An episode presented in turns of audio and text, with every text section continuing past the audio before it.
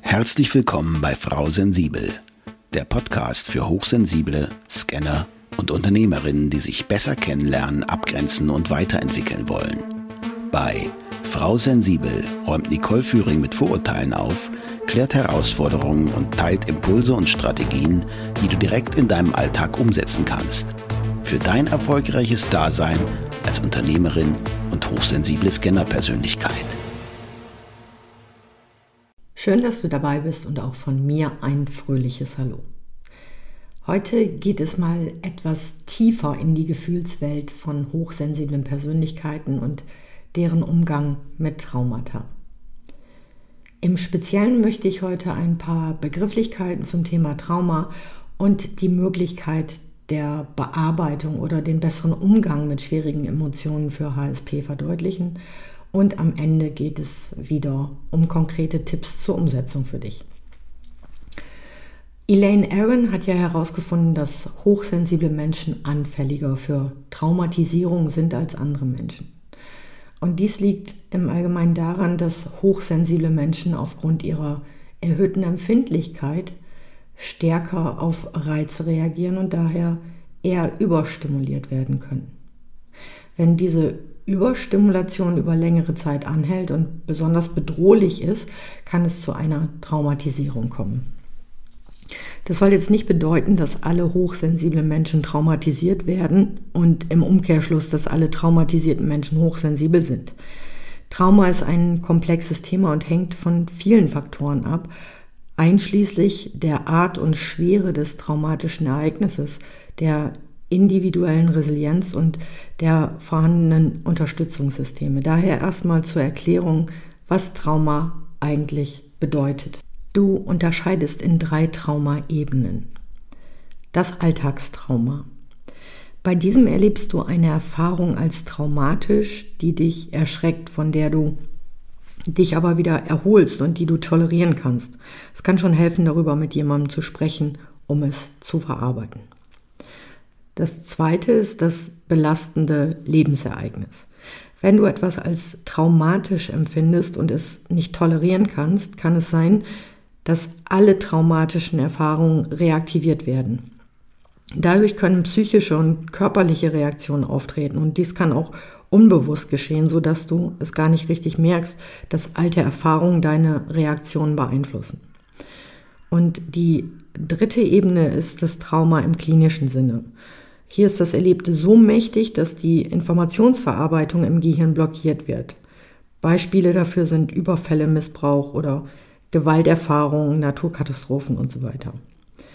Was passiert jetzt bei einem Trauma im Gehirn? Für unser gegenwärtiges Erleben ist die Amygdala, der sogenannte Mandelkern, zuständig. Wenn ein Erlebnis mit wenig Emotionen behaftet ist, wird es einfach vergessen.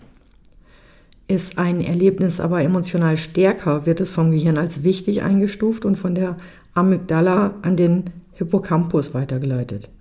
Der Hippocampus ist für unser mittel- und langfristiges Gedächtnis zuständig. Wenn also ein Erlebnis stark ist, also zu stark ist, blockiert der Hippocampus und das Erlebte bleibt in der Amygdala stecken. Die ist jedoch gar nicht dafür gemacht, Informationen lange zu speichern und das Erlebte wird dann fragmentiert, also aufgespalten und kann später somit nur bruchstückhaft oder gar nicht erinnert werden. Und wenn das Erlebte dann hochkommt, zum Beispiel durch einen bestimmten Trigger, also einen Auslöser, der an das Ereignis erinnert, fühlt es sich nicht wie eine Erinnerung an und wird mit der vollen emotionalen Ladung erlebt. Also du spürst genau das wieder, was in dieser traumatisierenden Situation passiert ist. Und viele Traumatisierte empfinden ihr Erleben als irreal und es kann schwierig sein, es einzuordnen. Das jetzt erstmal als Grundlage. Wir wissen alle, das Leben hat seine Höhen und Tiefen und dein hochsensibles Gehirn braucht manchmal etwas mehr Zeit, um damit umzugehen. Wo du die kleinen Dinge besonders intensiv genießen kannst, kannst du auch besonders intensiv und länger unter Rückschlägen leiden. Und mein erster Tipp, lass deine Gefühle und Gedanken einfach zu. An Gefühlen oder auch gerade an intensiven Gefühlen ist grundsätzlich nichts auszusetzen. Sie gehören zum Menschsein dazu. Und wenn du hochsensibel bist, kann es sogar noch intensiver sein. Worunter wir oft am meisten leiden, ist die Ablehnung uns selbst gegenüber. Du kannst Gefühle nicht einfach kontrollieren und alles, was du versuchst zu tun, indem du sie unterdrückst, zu dumm findest oder sie versuchst wegzuerklären, also dir selbst auszureden, weil sie zum Beispiel für dein Gehirn irgendwie unlogisch sind, stellst du nur sicher, dass dieser Teil in dir nicht da sein sollte. Du akzeptierst dich und deine Gefühle nicht und versuchst sie zu unterdrücken. Mach das nicht. Versuch nicht, die Gefühle loszuwerden, sondern lebe mit ihnen. Gib ihnen Raum. Mach einen Spaziergang und vor allem sprich mit deinem Umfeld darüber, ohne die Gefühle so schnell wie möglich wieder loswerden zu wollen. In der Praxis sehe ich oft hochbegabte oder begabte HSP, die mit der manchmal tiefen Intensität von Emotionen geradezu kämpfen weil das Gehirn dann oft schneller arbeitet, können dich alle möglichen negativen Gedanken über diese Emotionen schnell noch tiefer in den Abgrund reißen. Während diese Menschen oft kognitiv in der Lage sind, Dinge proaktiv zu beheben, ist dies bei Gefühlen häufig nicht der Fall. Also was meine ich damit? Ähm, in schwierigen Situationen finden sie oft schnell Lösungen und setzen einfach um, aber mit ihren eigenen Gefühlen kommen sie dann nicht zurecht.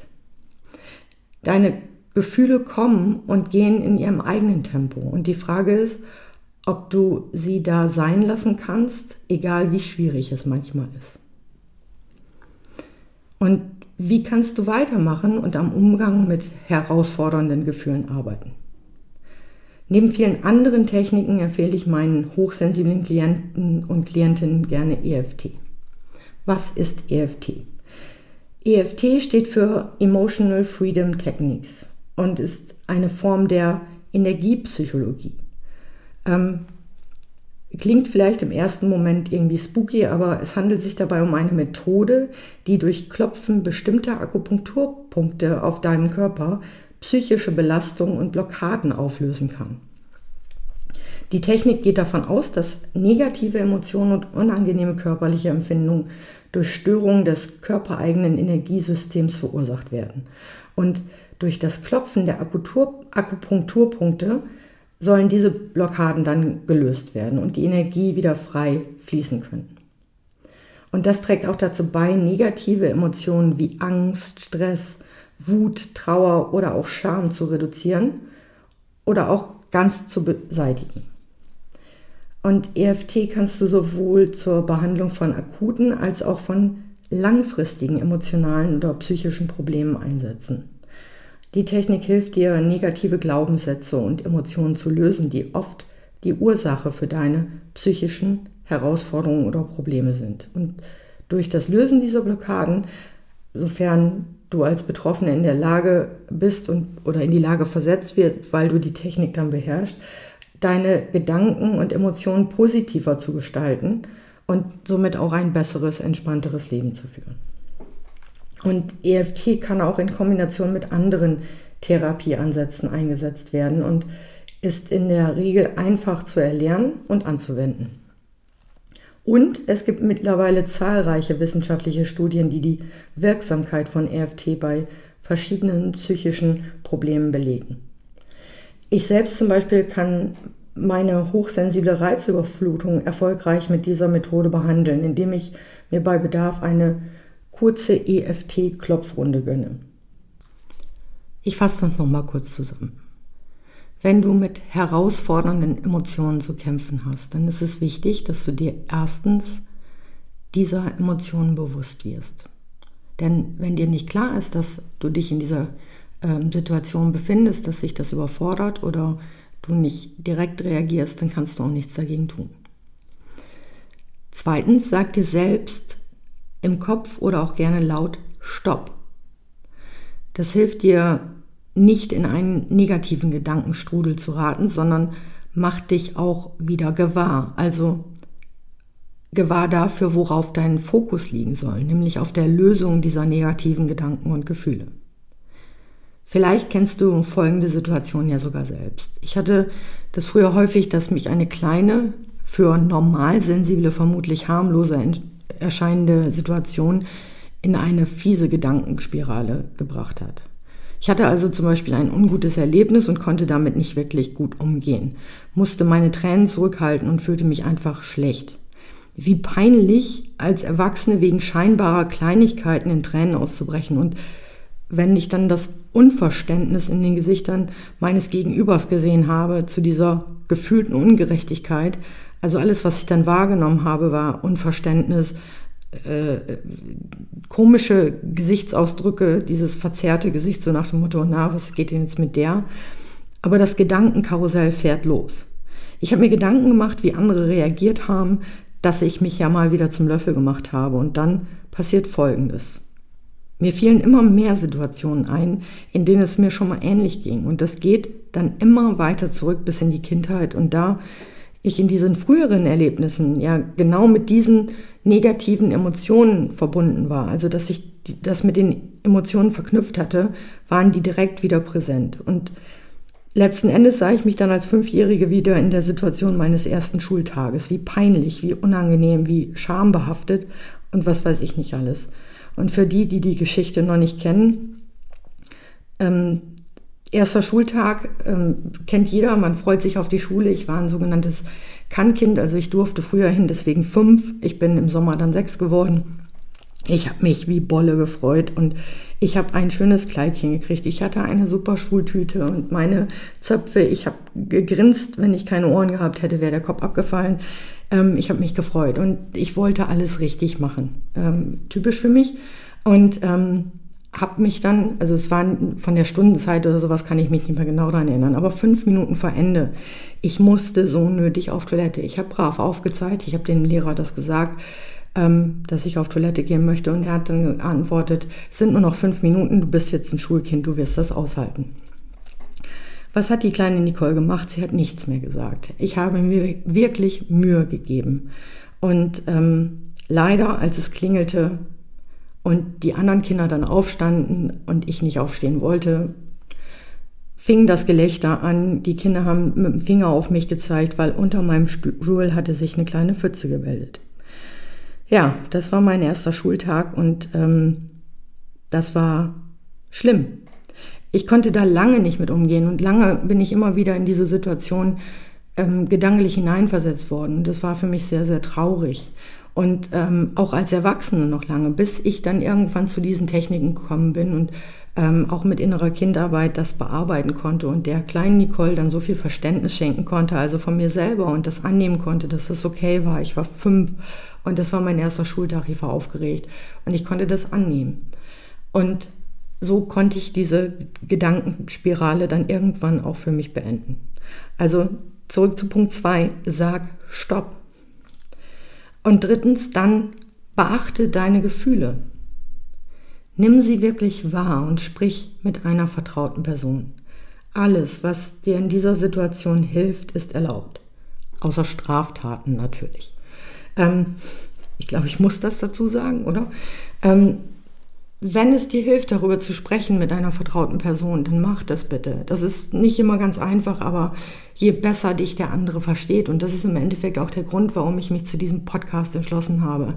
Es gibt so viele da draußen, die sich nicht trauen, die genau diese Emotionen haben, die sie mit sich rumtragen und die nicht wissen, wie sie damit umgehen sollen. Ich kriege viele Zuschriften dazu. Ähm, die genau diese Situation haben. Und wenn ihr mit anderen drüber sprecht, dann können die euch auch besser verstehen. Und versuch einfach mutig zu sein und das zu teilen. Und ähm, ich glaube, dann wird dir geholfen. Punkt 4. Mach Pausen und beschäftige dich mit den entsprechenden Techniken, die möglich sind. Probiere Meditation oder zum Beispiel EFT, EMDR etc.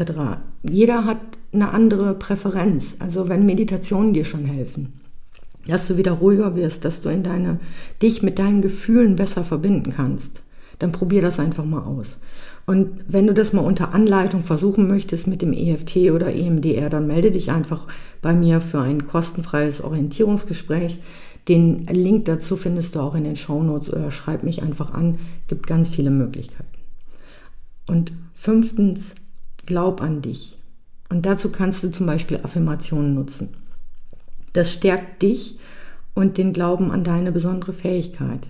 Denn nochmal, ähm, Hochsensibilität ist keine Krankheit oder psychische Störung. Es ist eine Stärke, es ist ein Persönlichkeitsmerkmal, das dich besonders macht. Also es ist ein bisschen anders. Und in diesem Sinne sage ich bis zur nächsten Folge mit Frau Sensibel. Ich wünsche dir viel Erfolg und Spaß beim endlich Selbstwerden. Danke für deine Zeit und schön, dass du auch in dieser Folge wieder mit dabei warst. Weitere Informationen zu Nicole, ihrem Podcast sowie den direkten Kontakt findest du unter nicoleführing.de. Wenn du auf deiner weiteren Reise jemanden suchst, der dir als Sparringpartner zur Seite steht, dann vereinbare einfach ein kostenfreies Orientierungsgespräch mit Nicole unter www.nicoleführing.de slash buchen oder nutze den Link in den Show Notes.